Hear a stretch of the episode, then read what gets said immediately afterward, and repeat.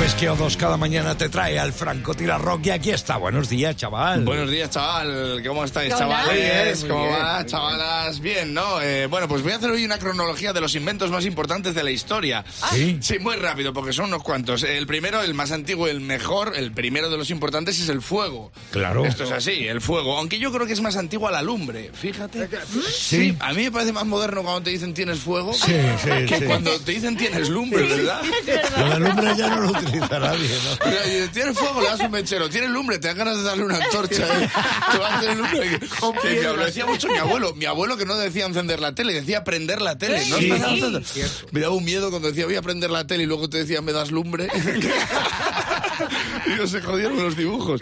Después del fuego vino la rueda, 3.500 años antes de Cristo. Cuidado, ¿eh? Vino de Oriente Medio, eh, luego vino el automóvil, luego vino el GPS, que no vino de Oriente Medio, pero es un medio para que me oriente. Que, o sea, que, quiere- que- que- no, que yo soy muy GPS, en el instituto me llaman GPS, que es, sí, pues es la abreviatura de gilipollas. Entonces, sí, sí, me lo puso el HP.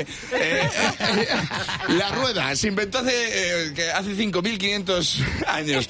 Y yo cada Semana Santa veo a los costaleros llevando los pasos al hombro y pienso, estará el dueño diciendo, no le he publicitado bien. No le he publicitado.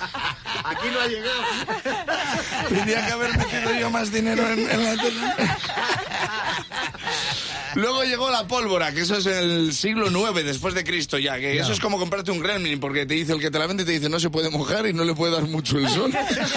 Yo por si acaso no la doy de comer después de las 12, no sea que me vaya a hacer cachitos. Eh, luego llegó la imprenta, que la imprenta es el medio mecánico para traspasar a papel, pues medios digitales o escritos o tal, igual. Y también es el sitio, voy a la imprenta. Sí. Y por cierto, el señor que trabaja ahí no tiene nombre profesional. Ah, ¿no? Porque el que trabaja en la carnicería es el carnicero, el de la frutería es el frutero, el de la imprenta es el de la imprenta. Parece el, de- el de- el hijo de una señora tetona de pueblo, ¿verdad? El de la imprenta, ¿quién ha sido el de la imprenta? El de la imprenta, tío. Y, y con la imprenta llegó el mejor chiste de la humanidad, que es que le dice una impresora a otra, ¿ese folio es tuyo o es una impresión mía? Es impresionante, ¿no? Ahí lo he contado sin darme ningún toner. Bueno, y el caso es que después de la imprenta, en 1820, fíjate qué salto, llegaron los horarios.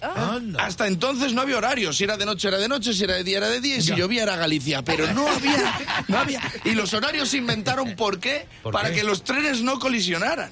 Se inventó el ferrocarril antes que los horarios. O sea, habían soltado los trenes, ahí venga, chuta, te- hasta donde llegues.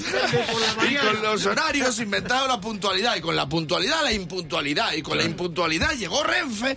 Y entonces llegó a CDC y Angus Young, si hubiera sido español, habría hecho la canción de rock and roll esperando el tren de camino a Extremadura. Y con Extremadura llegó Extremoduro. Y hizo la canción a fuego, que es un temazo terrible. Pero si hubieran sido tan viejos como ACDC, se habría llamado Alumbre.